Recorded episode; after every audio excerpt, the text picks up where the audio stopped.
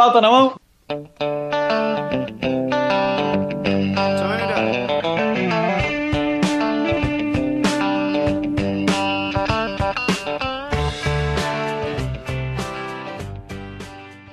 Boa noite, ouvintes! Está começando mais um DS10, podcast mais universitário do país.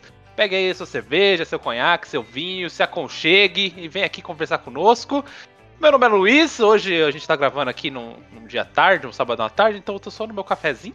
Comi um chocolate hidrogenado também, que é para dar uma, uma, alegria no meu dia aqui, né? Nessa, nessa... Lubrificada nas veias, né? Exatamente, nessa tarde meio chuvosa, meio fria. Aqui comigo, ele da casa, Danilo Rua. Aqui é o Danilo Rua, eu tô tomando um tererezinho também, né? Pra dar uma refrescada nesse verão, entre aspas. Mas estamos aí, né? Fiquei sabendo que hoje a gente vai falar sobre um assunto aí complexo. Pelo menos pra mim. Para todos nós. Não adianta, não adianta fazer surpresa porque tá no título, né? Então. Ah, não, você quer que a gente faça surpresa, coloque no título que o episódio é sobre patos de borracha. E não é. é. Imagina. Às vezes pode. Imagina. Pintos de borracha. Foi isso que você disse? É. Não. Não, né? Pode ser também, pintos de borracha. Esse episódio é sobre pintos de borracha. Vamos mudar a pauta aqui agora, inclusive. Inclusive, eu posso falar muito bem também sobre. Sou muito experiente. Ou quer dizer, episódio, episódio de 8 horas aqui sobre pinto de borracha. um longa, longa metragem. Enfim, já bagunçou Manual do pinto de borracha. Manual, guia medíocre do pinto de borracha. Aqui, os nossos convidados de hoje, eles que vieram falar de suas experiências, falar de, das suas narrativas, faz, contar histórias. Primeiro ela, Thaís, se apresente, diz aí que você está bebendo, pessoal. Olá, olá. É... Eu não estou bebendo nada, porque chamou, Thaís? eu acabei de acordar, né? Também comi um pouco de chocolate hidrogenado, como foi dito já. É... Também para tirar a voz de travesti, porque eu acabei de acordar fui acordada para falar sobre a profissão que eu abandonei, que eu achei muito nobre. Então, isso aí, é isso, vamos lá.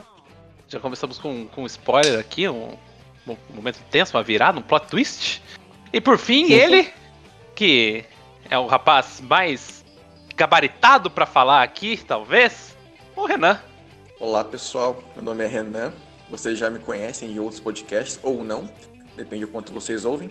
Tô aqui bebendo café porque a vida da pessoa graduada é um pouco mais triste do que parece.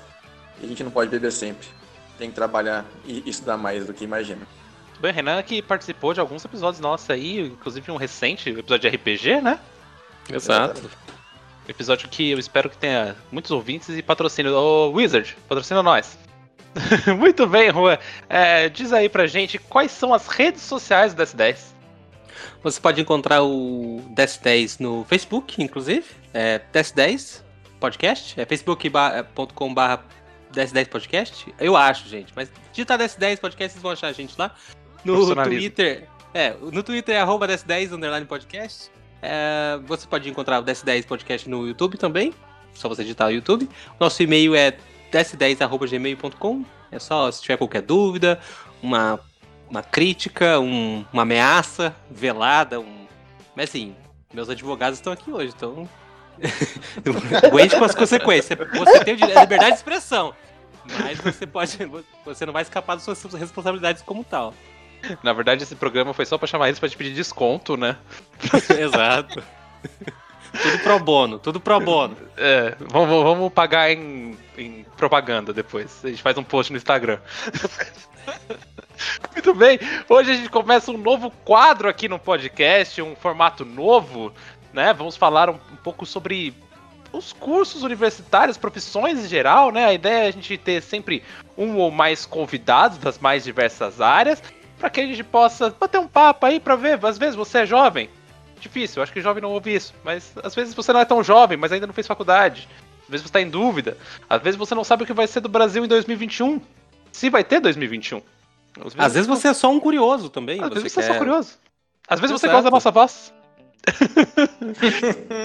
então hoje vamos falar sobre o primeiro curso universitário aqui do Unibar, né? Que vai ser o nome desse quadro. E o, o curso escolhido da vez é o curso de Direito, né? O bacharelado em Direito. Muito bem. Rua, é, faz a viradinha pra gente aí, chama o garçom e vamos começar essa essa patifaria aí. Ah, garçom, traz quatro vadimeco aqui e uma dose de cachaça pra cada um que o pau vai quebrar. Vamos começar aí. Queria saber de vocês, é, primeiramente, como vocês tomaram a decisão, né, de seguir essa carreira. É, se vocês já tinham isso em mente, já desde criança, quando vocês brincavam lá, ah, você quer ser quando crescer, advogado, eu sou fazer OAB. É, e como é que vocês decidiram seguir por, por esse caminho? É, onde vocês estudaram, né? Se vocês quiserem falar universidade. É, um pouquinho do, do resumo do começo da trajetória de vocês, começando por você, Thaís. Bem, eu queria ficar rica. É isso. É, o que foi um plot twist muito maior do que eu largar a profissão, porque se você fala pra alguém que ela vai ficar rica advogando, ela pode até acreditar, mas qualquer advogado vai rir na sua cara. Muito. Né? É, Não, não, mas eu, eu procurava um pouco de estabilidade financeira, eu era boa com humanas. É, eu me interessava por temas políticos e afins, tanto que quando eu falei para meu pai que eu ia fazer direito, ele quase soltou fogos, porque ele olhou pra, bem fundo nos meus olhos e falou: Meu Deus, eu sempre achei que você fosse fazer ciências sociais. E- e- isso é real, isso, isso é muito real. Enfim. É, Falou, mas- achei que você não ia ser ninguém na vida. Agora eu tô orgulhoso de você. Isso- Essa é minha filha. Vou até te apresentar É. como minha filha agora. Exatamente, exatamente. Advogada, minha filha é É, advogada. Doutora. Pois é. doutora. Ele, ele achava que eu ia ser professora, o que é interessante, porque para você ver como os pais conhecem os filhos, não é mesmo? É porque oito anos depois eu virei professora. É, Talvez você deve ter ouvido seu pai já desde o começo, né? Tinha Exatamente. Teria um cortado um caminho aí. é. é, eu teria E ele já cortado tava aí um conformado, né, pelo jeito. Então, não ia ser Sim, nenhum choque, né, pois no caso. é, né? Eu, eu criei a expectativa e depois eu quebrei a expectativa. Porque é isso que você faz com seus pais. Você os tortura psicologicamente o máximo que você conseguir. Entendeu? É, o é fato do isso. que ele. Porque ele não aceitou o convite de vir participar com a gente, né? Achei até uma, uma coisa pessoal aí. É, você, você estudou direito onde, Thaís? Universidade Estadual de Londrina. Well. É, na- Na UEL, mas você veio, você foi pra Londrina pra estudar, foi isso? Sim, eu, eu tinha 19 anos e muita vontade de viver. E coisa que eu não tenho mais, aliás. É, Você casou, com, você casou com o Renan, realmente fica difícil manter alguma perspectiva. Casada com o Renan, Brasil. É que, na Olha- verdade- Olha essa soma, minha querida. Olha essa soma. assim, eu vou ser honesto, eu vou ser honesto. Na verdade, pra ela casar comigo, a vontade de viver teve que morrer antes, né, meu amigo? Ele tem toda a razão. Não teria acontecido depois. Foi só a consequência, né? Exatamente. Não se autodeprecie, meu amor. Não se autodeprecie, que isso. Mas, É, e qual, é, qual que é a sua cidade natal, Thaís? Não, eu sou de São José dos Campos, a cidade do Ita, famosa cidade do Ita, aquela bosta. É, Só tem engenheiro em São José dos Campos e eu queria fugir o mais rápido possível, É, é, sem olhar para nem trás. fudendo que eu vou fazer engenharia nessa cidade, né? Exatamente. E foi o que eu fiz. Eu fugi de São José dos Campos e prestei o mais longe possível que eu consegui, que no caso foi Londrina. Quando eu entrei na UEL, eu me apaixonei, porque não sei se vocês estão familiarizados ouvintes, mas a UEL tem campos verdejantes e vários tipos de verde, com toda a, o duplo sentido, tá? É, É vários tipos de verde, sabe? E eu só queria dizer que isso não é apologia, tá? Isso está amparado pelo direito de liberdade de expressão. A Thaís tem razão, né? Todo mundo aqui estudou em algum momento da vida na UEL e a UEL é um lugar muito bonito, muito agradável, né? Não, realmente, é um campus altamente arborizado. Eu entrei lá a primeira vez e olhei e falei, eu quero vir pra cá e eu não quero nunca mais sair daqui. Até o momento está funcionando. É, eu entrei e nunca mais saí. né? é, Enfim.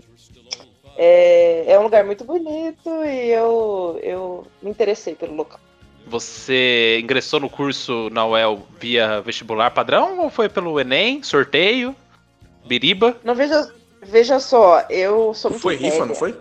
eu sou velha, né? Nó- Nós somos velhos, né? Nós já passamos da casa dos 30, né? Quer dizer, o Renan vai passar semana que vem, né? Mas é, não existia Enem, né, naquela época. O Enem não servia de bosta nenhuma. É, a gente Mentira, servia fazia. A gente fazia o Enem bêbado. Né? Era, Sim, era isso. sim, aconteceu comigo, aconteceu comigo, eu tava lá. Peraí, tem outro jeito de fazer Enem? Não, não tem, não tem.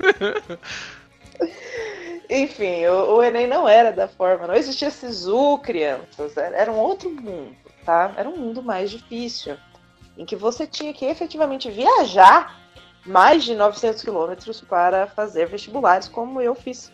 Então eu ingressei pelo vestibular mesmo, da UEL, e agora eu vou fazer meu nome aqui, eu passei em quarto lugar na...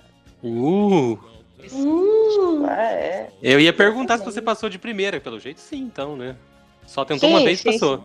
Só tentei uma vez a UEL, mas assim, eu gostaria também de deixar registrado que a UEL foi o único vestibular que eu passei na minha vida.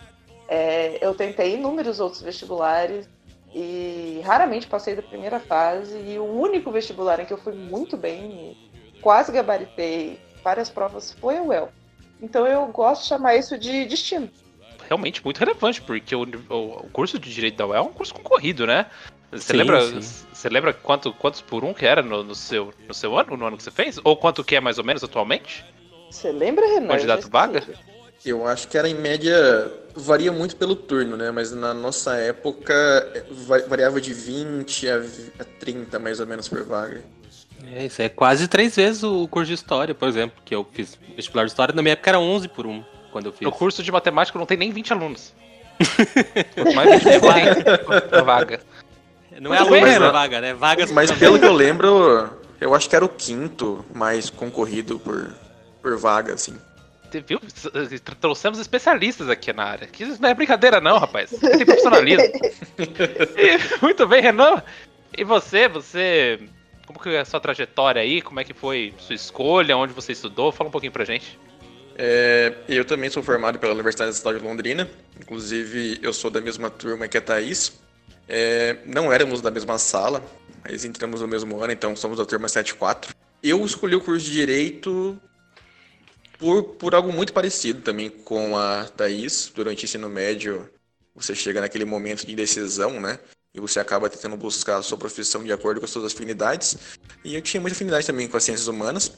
E pensava em ciências sociais, inclusive, fazer, pensava seriamente, mas tinha um pouco de medo do mercado de trabalho dessa área, haja vista que eu sou muito pobre.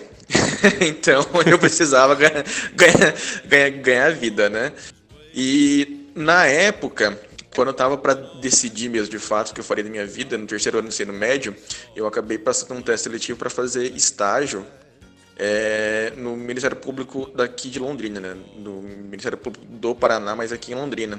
E daí eu pude ter contato com vários estudantes da área que, que faziam estágio, mesmo com o, o pessoal da promotoria mesmo, né? Que eu acho que foi aí que foi o momento em que eu de fato me decidi para fazer o vestibular para esse curso e seguir carreira. E o seu, seu ingresso também, aparentemente, foi pelo vestibular padrão. Isso, foi pelo vestibular da padrão. Na época, a UEL, como a Thaís bem destacou, só tinha acesso via vestibular mesmo, que é, que é pela COPS, que ainda corre hoje em dia, mas hoje em dia tem a- a algumas vagas que são destinadas para o SISU, né? Então acaba sendo pelo Enem. Na época eu fiz o Enem também, só corrigindo a Thaís, na época tava bem no comecinho do ProUni, então você poderia até mesmo conseguir bolsa, né? Com o Enem. Na época eu até consegui, mas como fui aprovado na UEL, eu acabei ficando por aqui mesmo e, e foi onde eu fui feliz.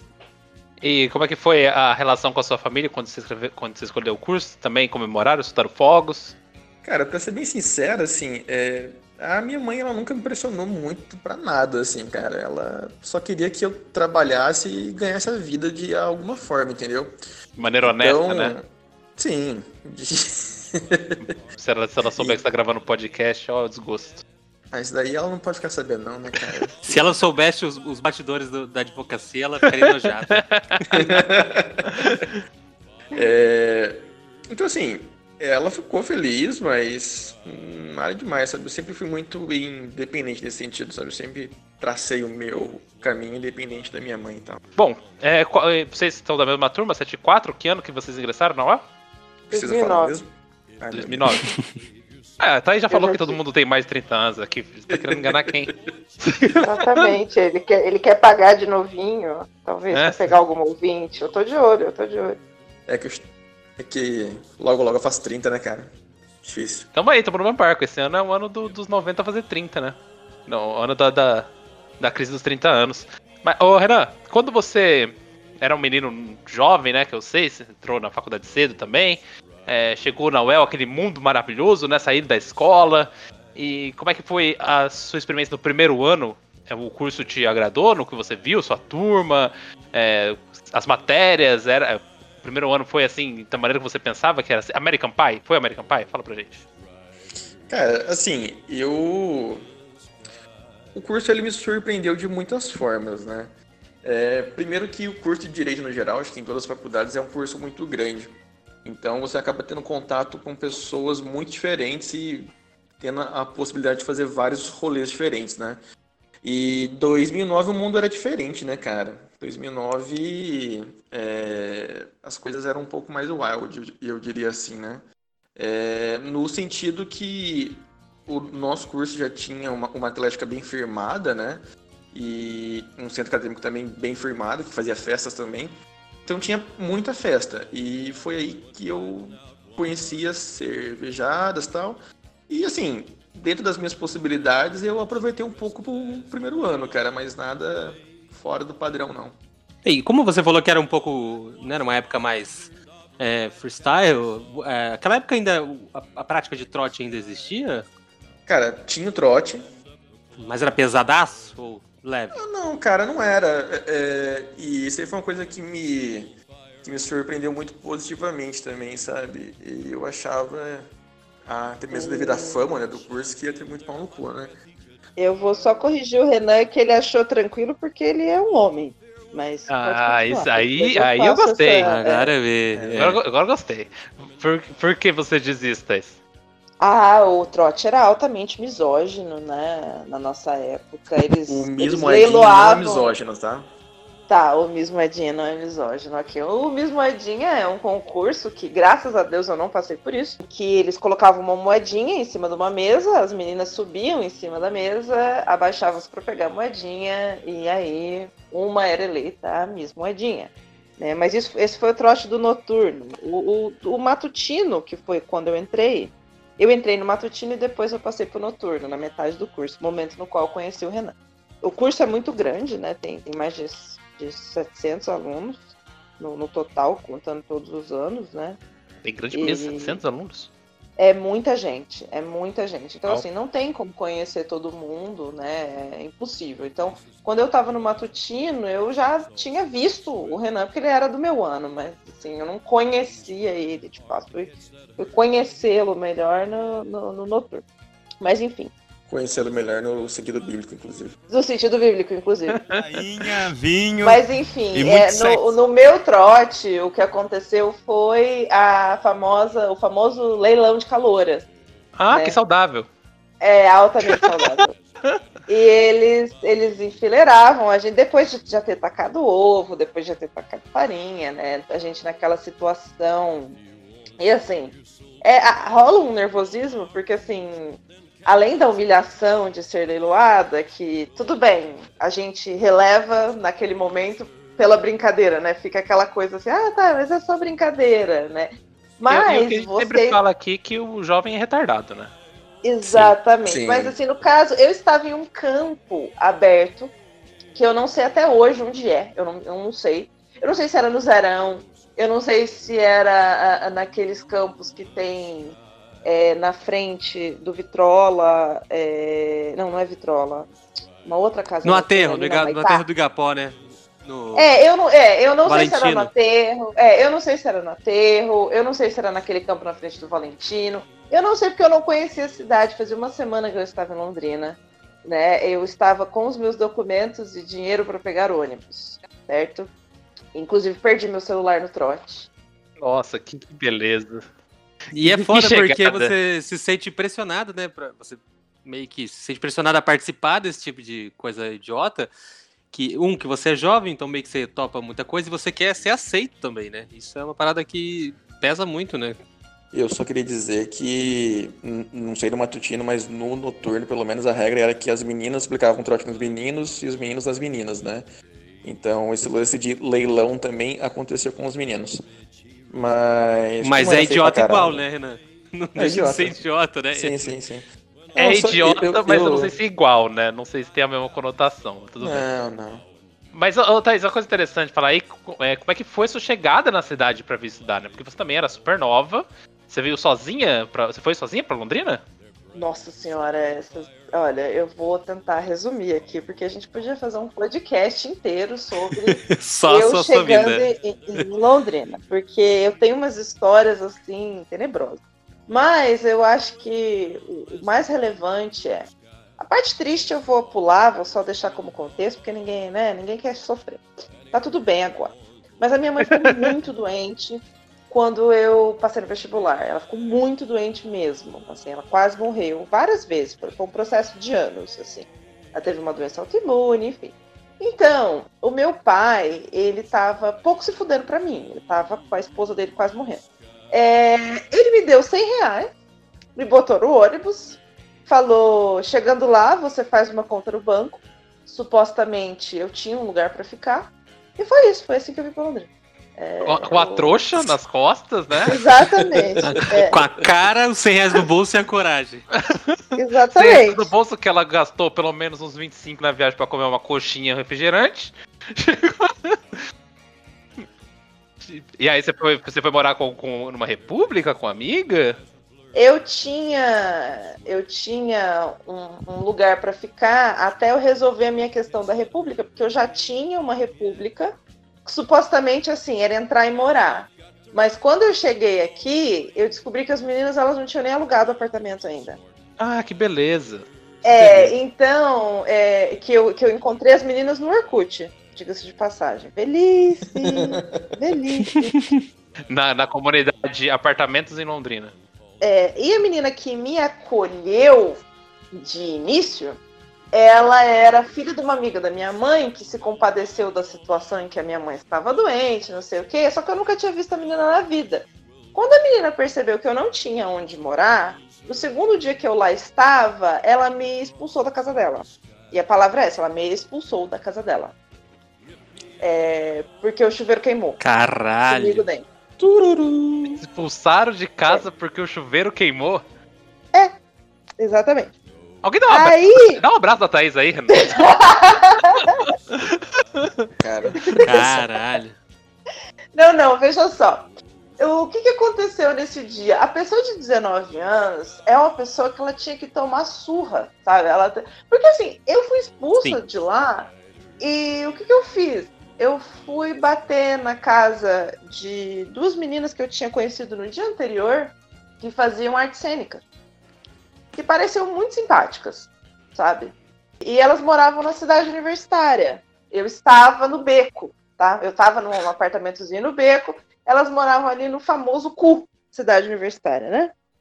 Eu bati na cara delas e falei, então eu fui expulsa. E eu com a mala na mão, tá? Com a mala na mão. Do tipo assim, me pega pra criar, sabe? Ela se colocou dentro de uma cesta, assim, e com a campainha. e deitou, né? Nisso, nisso que as meninas olharam para minha casa, para minha cara, elas sorriram e elas falaram: "Olha, a gente não tem aonde você dormir aqui, mas a gente vai arranjar um lugar para você ficar. E nesse meio tempo você pode deixar sua mala aqui. Agora, hoje à noite, vamos pro Valentino?" Falei, vamos pro Valentino. O mundo tá desabando lá fora, mas vamos dar vamos curtir um pouco. Eu fui para o, para o Valentino e foi a melhor noite da minha vida, diga-se de passagem, tá? Foi uma Eu imagino, cara. Eu acho que o Renan ficou meio magoado agora, né? Com essa afirmação. Ah, não, Não, foi a melhor. aí. Foi, foi a melhor noite no sentido de melhor balada, gente. Não melhor noite romântica, tá? Não, não é isso, não é isso. Mas como é que foi seu primeiro ano no curso, Thaís? Você tava, você tava gostando? Você gostou? Você foi do jeito que você imaginava? É, eu gostei bastante, para falar a verdade. Eu gostei bastante da, do curso de direito. É, como um todo, estudar direito era legal. Né? O que eu não gostei depois foi da, da realidade profissional, porque são duas coisas bem diferentes. Né? Eu, eu sou uma pessoa bastante estudiosa, eu gosto de estudar, tanto que eu virei professora. Né? É, eu acho que se eu tivesse feito. É, Charlinho, Charlinho. Eu acho que se eu tivesse feito física, eu teria gostado, sabe? Porque eu gosto de aprender coisas novas. E, e eu achei, eu achei interessante. Eu, eu aconselho ao jovem a fazer direito, desde que ele não pense que ele vai ficar rico com isso. Porque você aprende as, meio que assim as regras do jogo, sabe? Você vive uma vida e, e tem regras nessa vida, você aprende essas regras. E isso é bom pro resto da sua vida é importante, interessante, continua sendo interessante para o resto da sua vida. Então eu gostei, sim. Eu acho que realmente o que você falou aí é muito relevante, porque direito é uma parada que tá na sua vida você tendo estudado ou não, né? Em algum momento, se você. Mesmo que você vá contratar um profissional, um advogado, alguma coisa, se você é completamente leigo, você fica na mão do cara, né? Sim, sim, sim, exatamente. Você. E aí o que, que você faz? Você vai para o seu colega advogado, para quem você não está pagando um puto, e você pergunta: Você pode tirar uma dúvida para mim? Vou dar uma olhadinha porque eu não no sei se, é, porque eu não sei se meu advogado está fazendo certo. Desculpa, Renan, já pedi favores. É, desculpa, eu, eu, sei que isso foi direto pra mim também, mas desculpa, gente, mas eu não sabia quem recorrer. Obrigado, Renan. Mas foi daquela aquela vez que você ficou preso três meses aqui, né? Foi, na migração, é. Mas o pessoal não entende que erva de tereré não é erva de. É erva de tereré. Rua, não, não, se sinta mal, Rua. Todo mundo faz isso, não é você. Sim. Não é você. Tá? E eu e eu gosto, assim, eu sou uma pessoa que gosto muito do direito, muito da atuação também. Então eu vou ser bem sincero que eu gosto bastante de tirar dúvidas e tentar resolver problemas jurídicos que aqui as pessoas têm. Então, aproveitando aqui, Renan, você podia dar uma olhadinha no nosso processo aqui?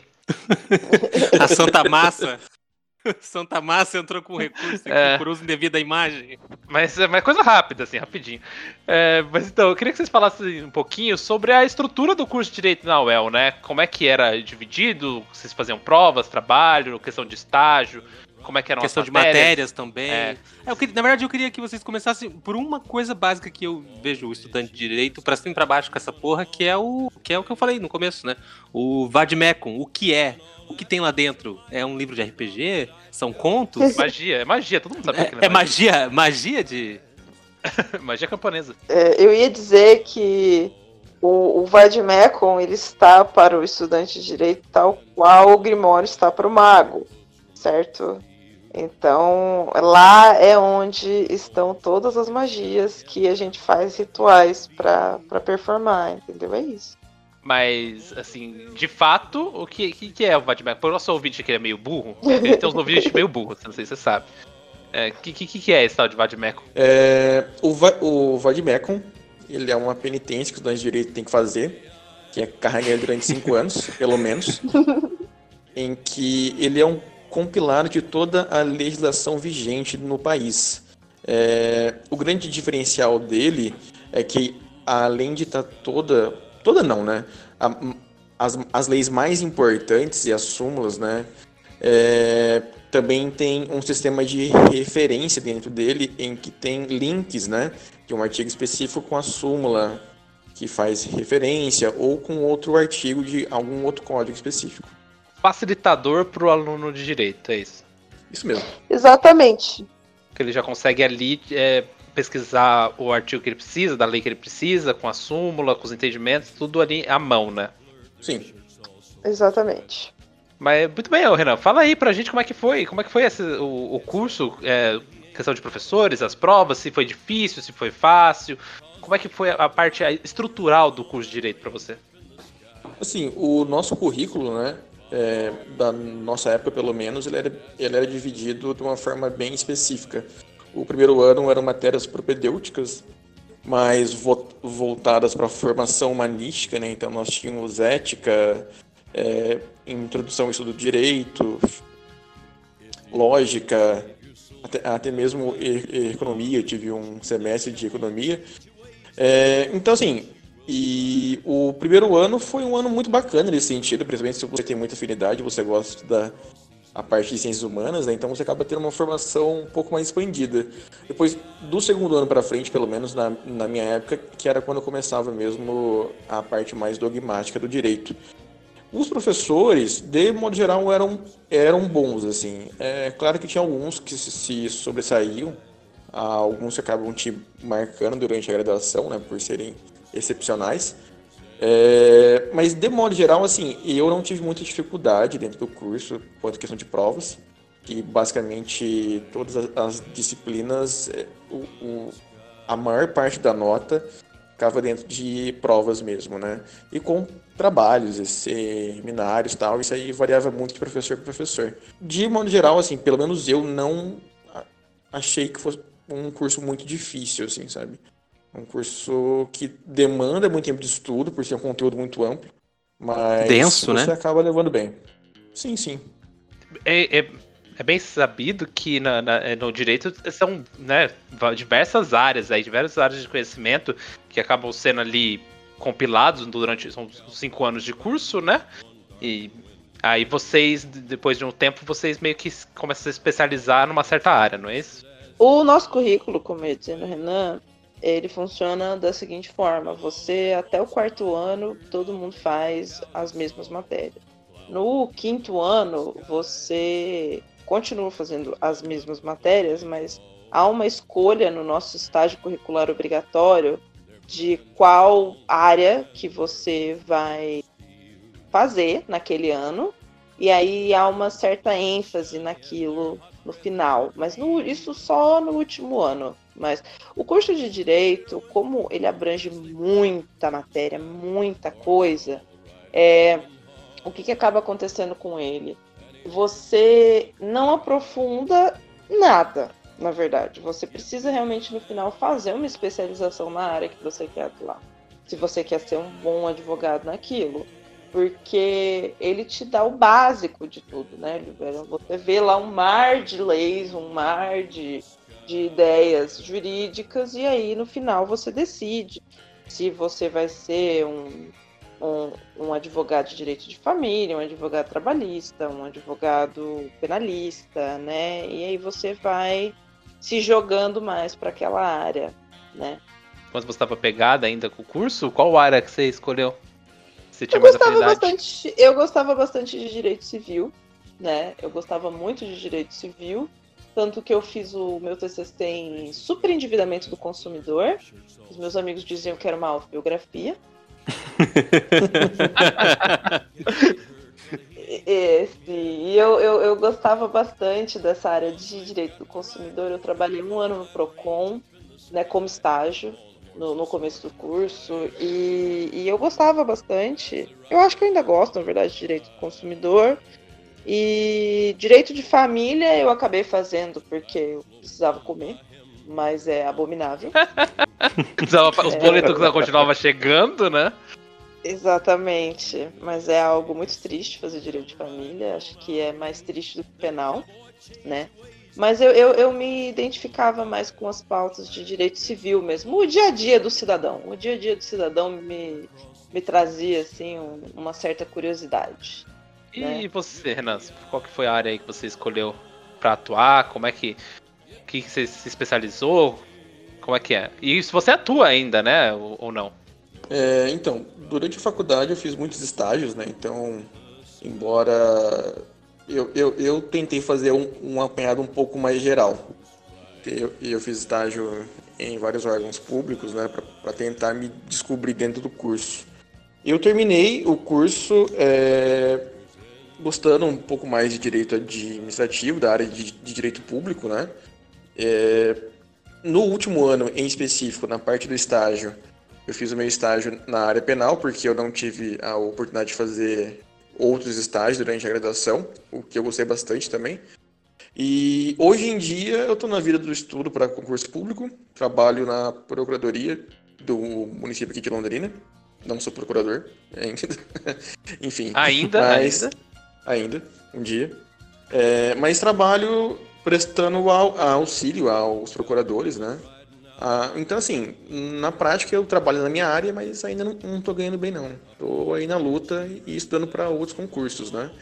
É, tenho, tanto eu quanto a Thaís, nós tiramos também a OAB no último ano do curso, né?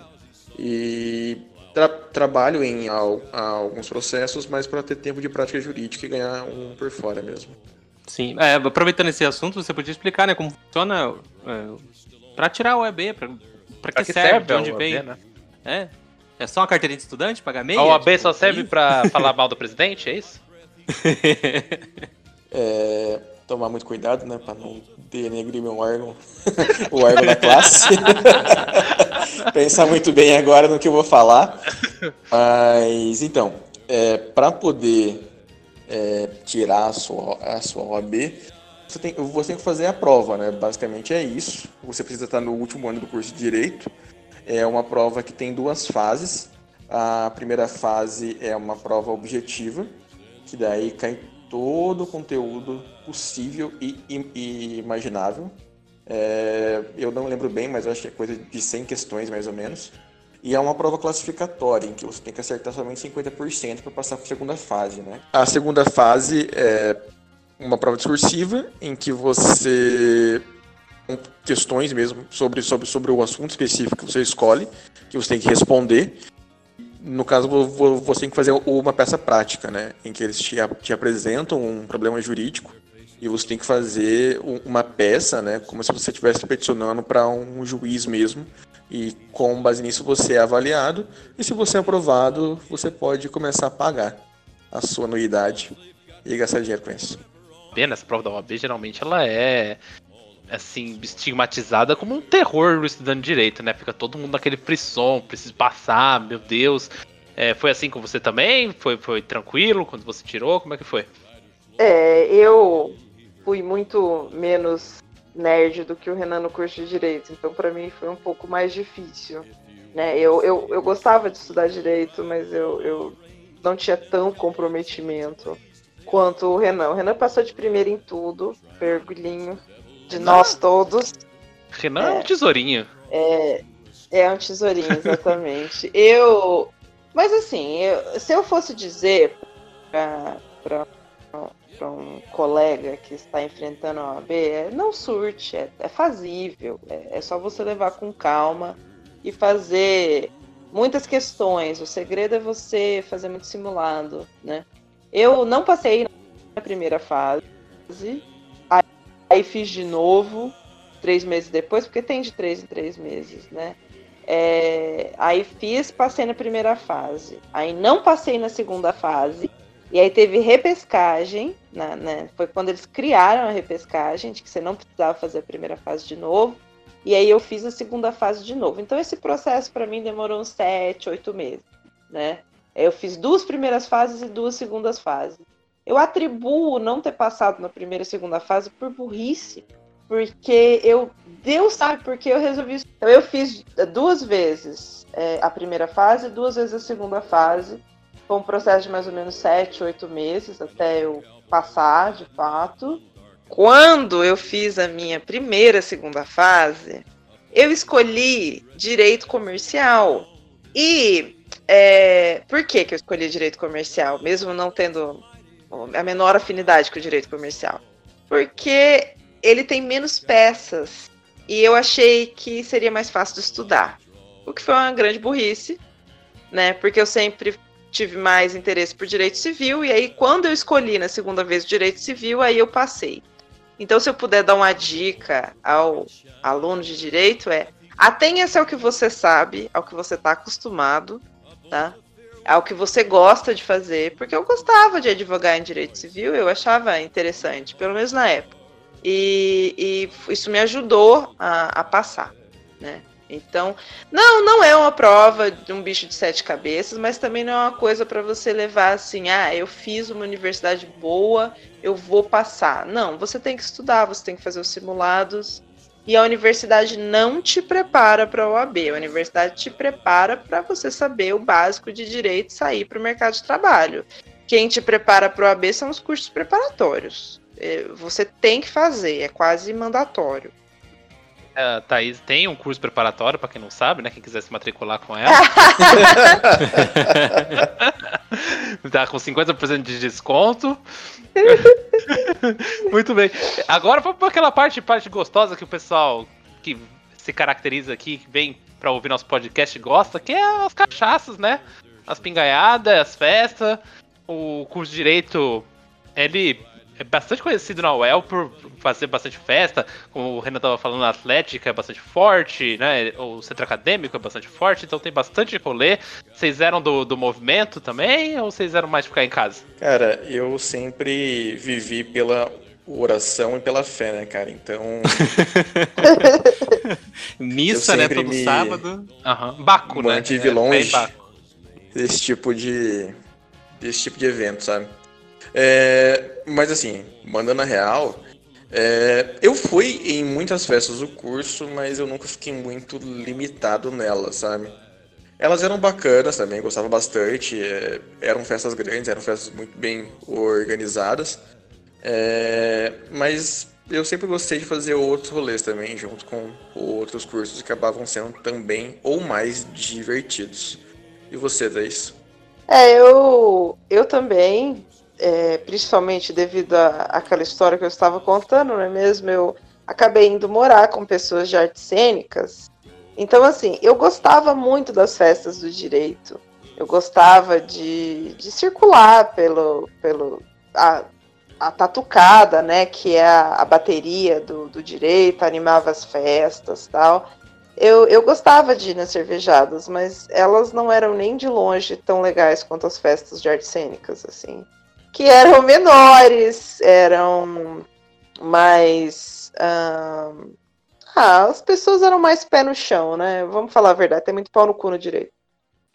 Aê, porra, assim que eu Exatamente. E, então eu, eu gostava muito de ir em festas do CCH, né? A, é nóis, da, da, da, geografia, né? Geografia tem umas festas famosas, né? É, biologia. Eu, eu, biologia, né? Tomar chá de pinheirinho. Chá de pinheirinho Enfim, é um clássico. Chá de pinheirinho é um clássico, né? Mas assim, defendo sim o, o meu curso, as músicas do meu curso. Desses dias é, eu fui rechaçada lá na Letras porque eu ouvi algumas músicas do direito, saí correndo, entrei no bolo louco, comecei a dançar. E aí as pessoas do, do, da Letras ficaram bravas comigo, enciumadas. Mas comigo. quais músicas, Thaís? Não são aquelas que são proibidas hoje em dia, né? Que não podem ser mais cantadas, né? Olha, a feminista em mim rasgou a carteirinha e foi dançar algumas aí que, que não, não, não são mais muito bem vistas. Né? Tanto que o pessoal da Letras começou a me zoar porque eu comecei a, a cantar uma música que é se leva o tatu bola no peito é porque mereci. Essa música não envelheceu bem, né? Ela não, não envelheceu bem, né? Mas ela ainda me traz felicidade. Eu não entendeu? sei se em algum momento ela pegou bem também, na verdade. Cara, se você, se você passou no curso de direito da UEL com a concorrência que ele tinha, ela pegava bem para você, entendeu? Você se sentia ali um cristalzinho, entendeu? Único e, e, e bem, Sem defeitos. entendeu? Especial, Sem né? defeitos. É, Especial. É o clássico sentimento tribal, né? Exatamente. Sim. Então, quando eu ouvi a música, eu corri pra galera, entendeu? E, e comecei a cantar loucamente. E aí, depois, quando eu voltei pra minha sala lá com o pessoal da Letras, eles começaram a gritar pra mim: É, porque eu mereci! Eu mereci! Enfim, eu ri, eu ri, né? Porque. Rimos muito, fui expulsa. você, você era frequentadora do beco, Thaís? Olha, do beco, mais ou menos, tá? Mais ou menos. Não, eu, eu fui menos ao beco do que eu gostaria de ter ido quando, quando jovem, entendeu? Acho que eu deveria ter ido mais. É, mas de vez em quando aparecia por lá, matava uma aula, tomava uma cerveja. No geral, É o, Be- o Beco, dormir a gente mesmo. é meio refém dele, né? Porque, como era o bar mais próximo da Well, então às vezes você fala assim: eu não vou muito longe, eu, tô, eu quero beber agora, então você não vai. Eu tenho só atrás do 15 bar. minutos aqui entre o primeiro horário e o segundo. e aí eu preciso tomar uma cerveja Eu desesperadamente. posso, posso chegar 15 minutos atrasado né, no segundo também? Com tranquilidade. Isso é liberdade poética. Exatamente. Exatamente. O. Beco, pra quem não sabe aí, dá uma explicada, que é o bar que fica do lado da universidade, lá da UEL. Inclusive, não sei em que pé que tá, se ele fechou, se ele não fechou. Se existe, né? Eu achei fechado, não tinha? Não tenho certeza agora. É, eu acho que ele tinha fechado, mas Então, ele, ele tá fechado, né? Mas a galera continua sendo transgressora. Aliás, eu fiquei muito, muito orgulhosa dos meus calouros. De que eles foram ao beco, rebolar até o chão e sem medo da polícia. E é isso aí no, no começo do ano, entendeu? Agora certamente não tem nada lá por coronavírus, mas enfim. assim, fica em casa, não vá ao beco. Mas era, era o bar que praticamente toda a universidade frequentava e vendia cerveja superfaturada, corote superfaturado, porque por algum motivo, por algum comportamento de rebanho, as pessoas não conseguiam ir em outro bar além daquele. E existiam outros bares perto da UEL, isso que é o mais É, inacreditável. mas é que o Beco também era anexado à cidade universitária, onde só morava o É. universitário. Então, tá ali a, a universidade, a cidade universitária e o Beco nesse intersexo. É que era muito mais fácil, né? Porque assim, tem outros bares perto da UEL, mas você meio que obrigatoriamente tinha que pegar um carro pra ir, né? Por causa da Exato. rodovia e tal. O beco era totalmente acessível, né? E Sim, sim. Durante muito tempo foi um preço camarada, né? Mas depois, eh, no- já nos anos finais ali na UEL, eu já tava começando a achar que eles estavam pegando pesado já com os universitários. O pessoal já tinha que pagar 5 reais no restaurante universitário. Aí vai pagar 7 reais no litrão de local? Pois é, pois é. Isso, isso daí foi uma tristeza, uma grande tristeza para todos. Mas assim, eu posso dizer que o bar que eu mais frequentei na universidade foi o nosso querido, o nosso famigerado, o motivo pelo qual esse, esse um dos motivos pelo qual esse podcast existe, que é o bar do cabelo, né? Exatamente. Com Esse certeza. podcast, eh, o objetivo desse podcast é juntar dinheiro pra pagar o cabelo. Exatamente. Esse é o único objetivo que a gente tem aqui. E, e aí, com certeza, ponto alto da vida de todo mundo aqui. é- é- acho eu que foi onde, onde você e o Renan começaram a, a affair, né? O affair de vocês. Exatamente, é por isso que eu falei que esse podcast seria romântico, porque esse podcast, na verdade, ele é o pretexto para uma história de amor, entendeu? E é o quê? Eu Oh. ficando com o Renan no bar do cabelo, entendeu? Foi, foi ali, onde hoje é um estacionamento, que começou toda a história do meu casamento, veja só. E que Sim. cinco doses de conhaque de mel não faz, né, Thais? Pois é, pois No é. dia tinha. no dia tinha caído o pagode, né, meu amigo? Daí eu fui lá pagar uma conte, né, cara? E um espetinho de medalhão, E- né? Sim. Cara, isso aí é Brasil real. Isso aí é Brasil real, gente. Nada ganha de uma história de amor dessa. Vocês acham que é bonito levar no Paris 6, em restaurante granfino comer lagosta? Isso aqui é realidade, amigo. Isso aqui é amor que começa com litrão meio quente e, e espetinho de carne. Dez anos Exatamente. depois aí, ó. Casa, casado, gente. e molho barbecue, porque o molho barbecue do cabelo eu nunca mais achei. E nunca Tá vai bom. achar, inclusive. Você não achou exatamente porque ele era batizado, né? Ele era feito no, no fundo ali, no quarto do cabelo, sabe? Era um quarto molho barbecue, um quarto água, um terço outros produtos. Se, o- Ai, se ali- a, se a Anvisa fosse examinar, ia ser igual cigarro. Esse produto contém mais de 4.000 4.200 substâncias, tá ligado? Mas ali que dava o sabor, né? É, exato. Eu acho que chegou uma época que eu fiquei viciada no amaciante da carne do, do espetinho de cabelo, cara. Porque eu chegava lá tão sedenta pra comer aquele espetinho, aquele molho barbecue, cara, que tinha que Aquele droga pó branco. É, eu acho que. eu É. acho que você. Temos um Sherlock Holmes aqui. É que tinha uma farinha muito gostosa lá, né, Thaís? É, é, Uma farinha muito é, especial. cara. Na verdade, isso aí é a fome do estudante que só come no RU e depois só vai comer no dia seguinte, né? E seu RU tá de greve, não come, né? Exatamente. Eu só queria saber como que eu era tão magra comendo aquilo, sabe? é, a idade realmente é uma, é uma benção, né, É cara? o metabolismo, né? E também A pela juventude, quantidade de né? cachaça que você tomava, era difícil manter alguma coisa no corpo, né? Era diurético, né? Saía por cima e por baixo. não- Nada parava no corpo, né, amiga? Não, não tem nutriente Não. que segura ali, né? Não, não tem, cara, não tem.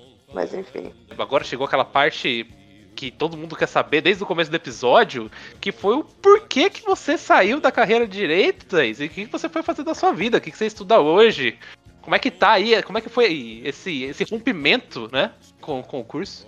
Olha, é, eu não vou mentir, esse rompimento foi muito doloroso. Eu não vou aqui ficar achincalhando o curso de direito, porque é, eu ainda acho que é uma carreira muito nobre. Eu admiro muito o Renan por continuar, persistir.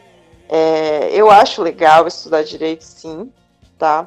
Então, falando sério, sem piada, eu, eu, eu acho que se a pessoa decide fazer direito, é legal, mas assim, a gente não pode mentir que a colocação no mercado de trabalho ela é muito difícil nessa área. Ela ficou muito difícil nessa área devido ao boom de, de cursos de direito no Brasil nos, nos- nas últimas décadas, né?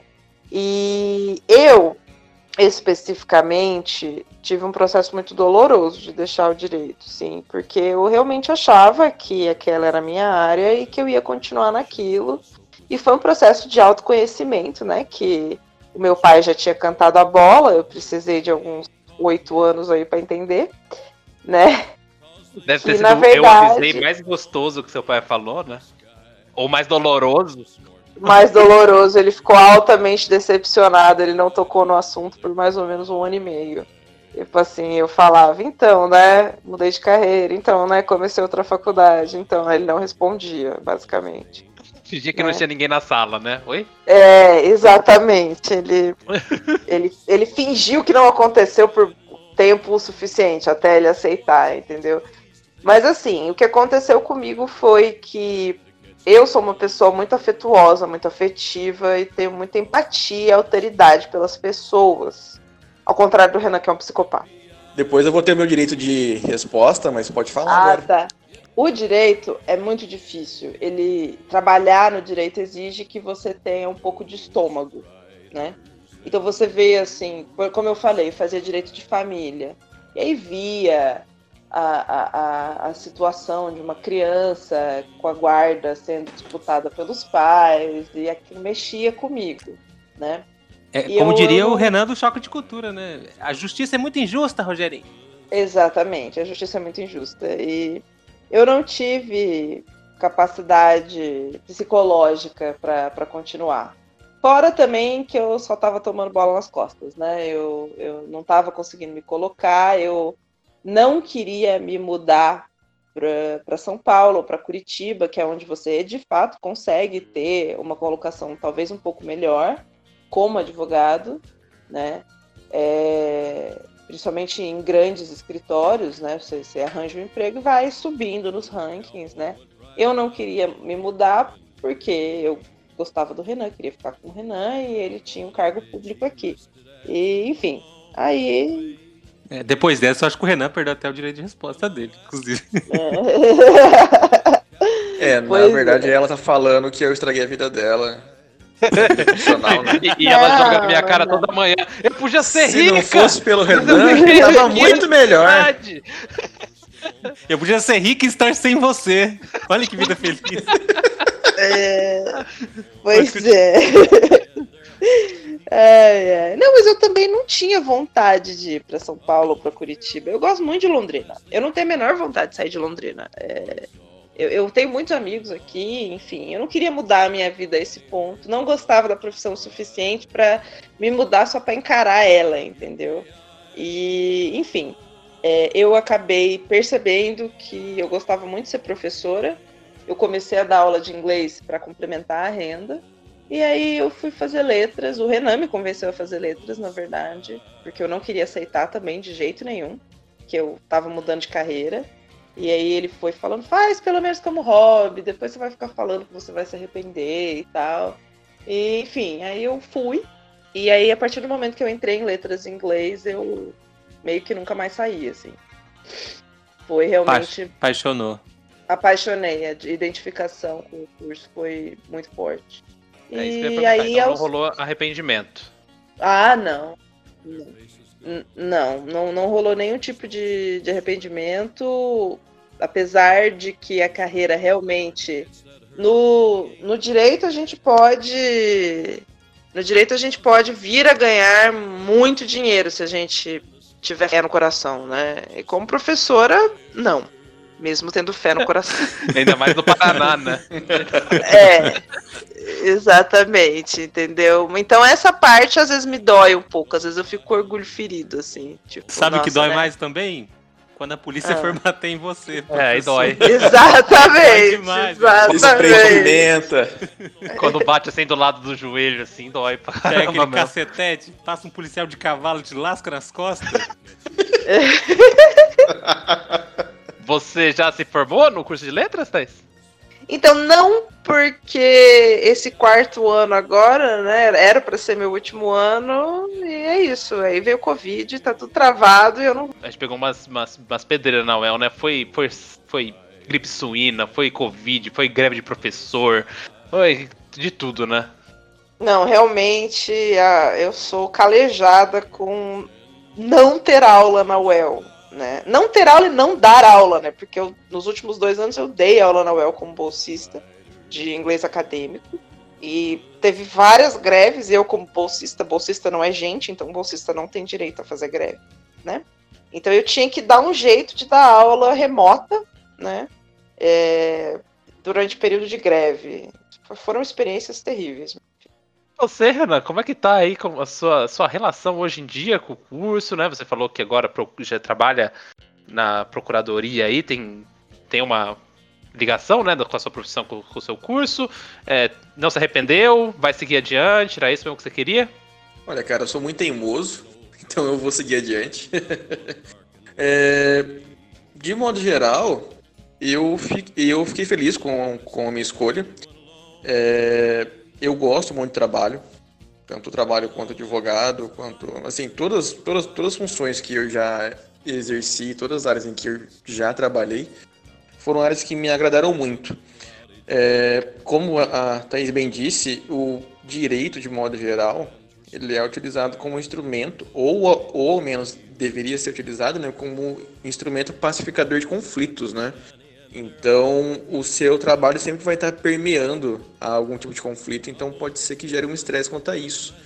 Mas eu gosto muito também dessa parte, sabe? Da parte do conflito, da parte da resolução, da parte de tentar pensar como resolver um problema que se apresenta dentro do ordenamento jurídico que você tem. É, pretendo manter e tô dando o meu máximo aí para tentar passar em algum concurso de uma carreira bacana. Alguma coisa em mente? Olha, é, como os concursos estão todos meio, meio travados, assim, eu confesso que eu tô tirando um pouco para todos os lados. Mas agora, o concurso que eu tô focado nesse momento é o concurso da Polícia Civil aqui do Paraná, que abriu, né? É, prova que tá marcada em julho, talvez a DI, vamos ver como que vai estar aí. E é nisso que eu tô focando nesse exato momento. É, eu queria, na verdade, perguntar.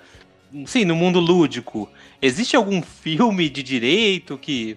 Brasileiro, eu creio que não, né? Não, não sei, nunca ouvi falar de um filme brasileiro que. Que os Estados Unidos go- gosta muito de né, filme de tribunal, tem até um, um subgênero, né? Existe algum filme assim da área de vocês que marcou, uma coisa que vocês assistiram até na faculdade, que você acha que vale a pena mencionar aqui? Nossa senhora, é, eu participei de um, de um projeto de ensino sobre cinema e direito, então tem, tem bastante referência, bastante coisa. Um filme que eu gosto muito é Doze Homens e uma Sentença. É um, é um filme bem antigo, né? Mas é, eu acho que resume bem certas coisas. Né? Tem muito mais a ver com o sistema americano tal, mas é um filmaço, vale muito a pena.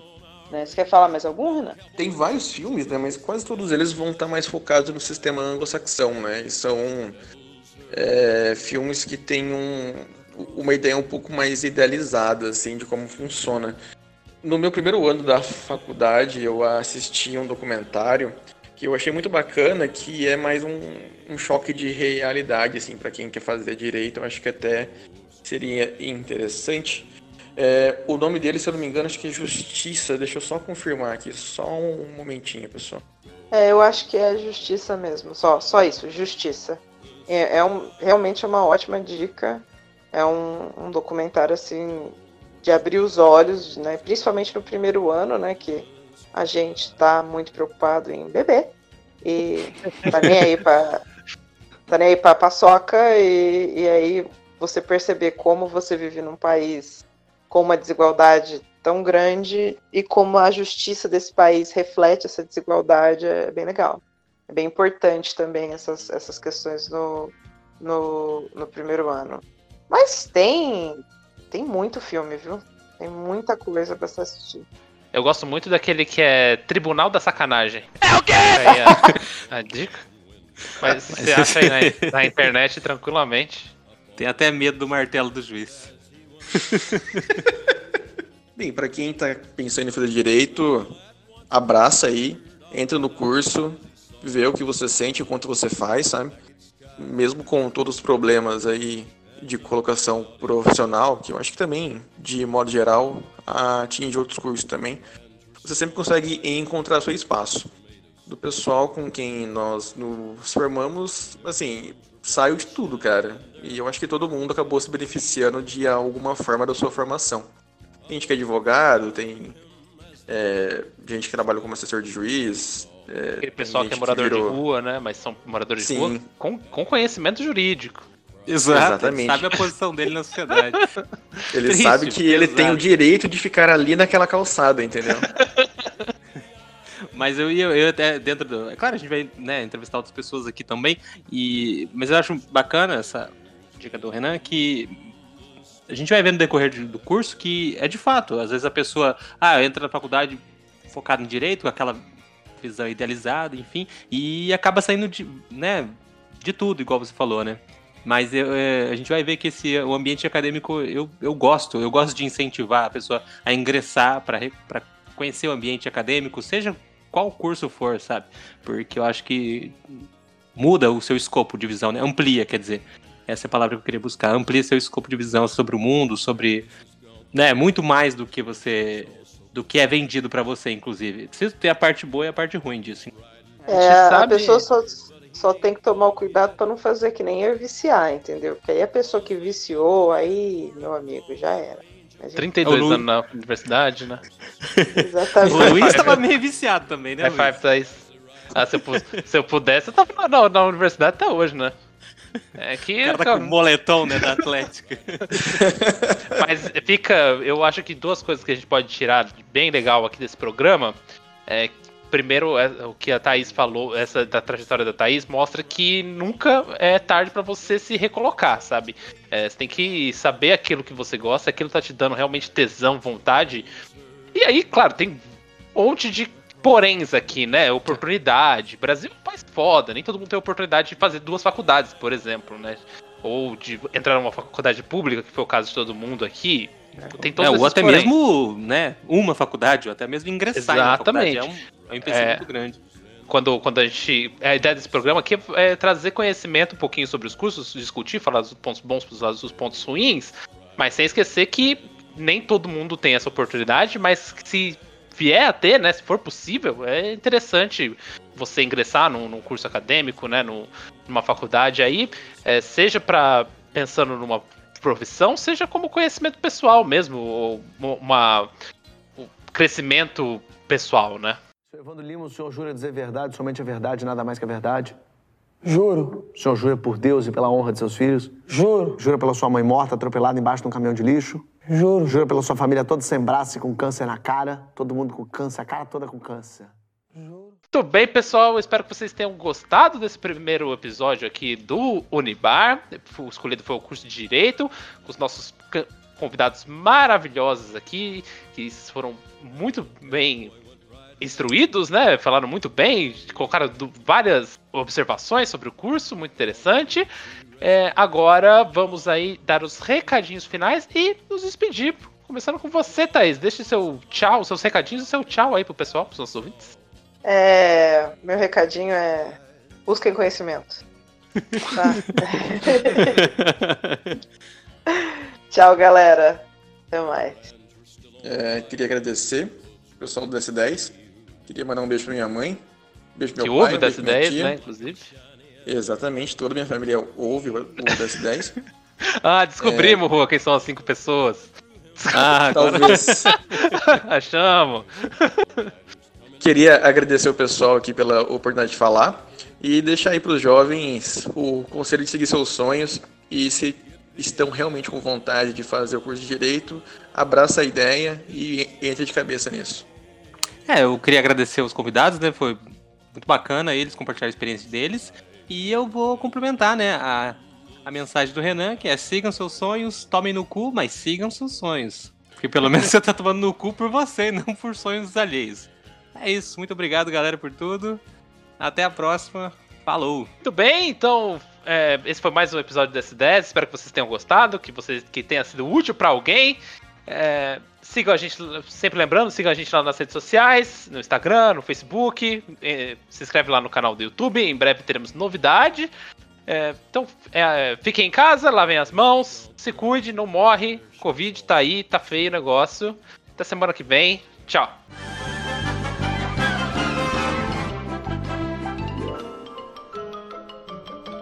Isso é tudo pessoal.